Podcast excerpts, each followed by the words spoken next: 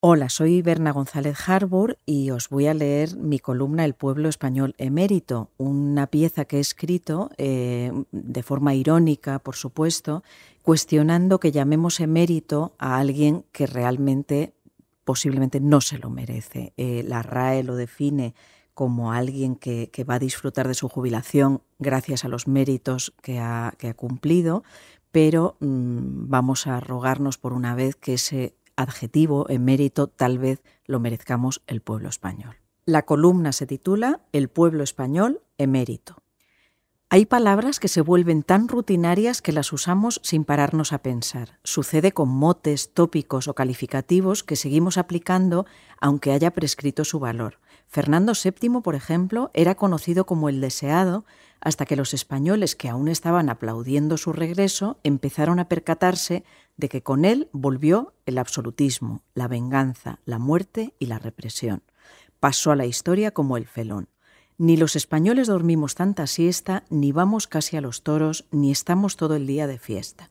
A veces conviene sacudir y despejar las palabras como si fueran una cortina para moscas para que entre la verdad, aunque se cuele alguna de ellas.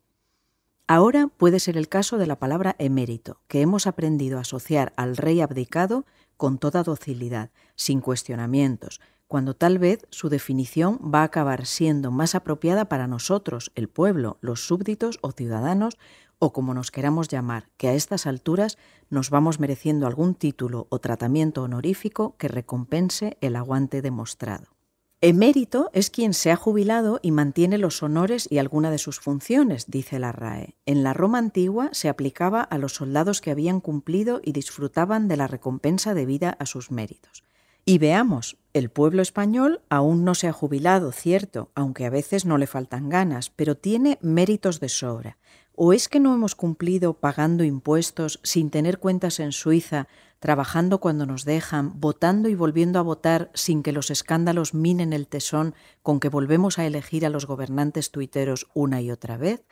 Y sin embargo, el adjetivo se lo ha llevado un señor comisionista que mientras nos vendía una imagen de estampa familiar ejemplar, manejaba cuentas, transferencias, amantes y millones con una voracidad que aún contamina a su heredero y a nosotros.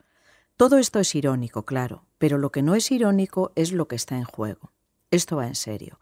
Cuando Mariano Rajoy, cuyo partido se especializó en prácticas mafiosas bajo su mando, asegura que al rey Juan Carlos no se le ha hecho justicia, igual se está refiriendo a él, tenía un gerente corrupto con poderes plenipotenciarios.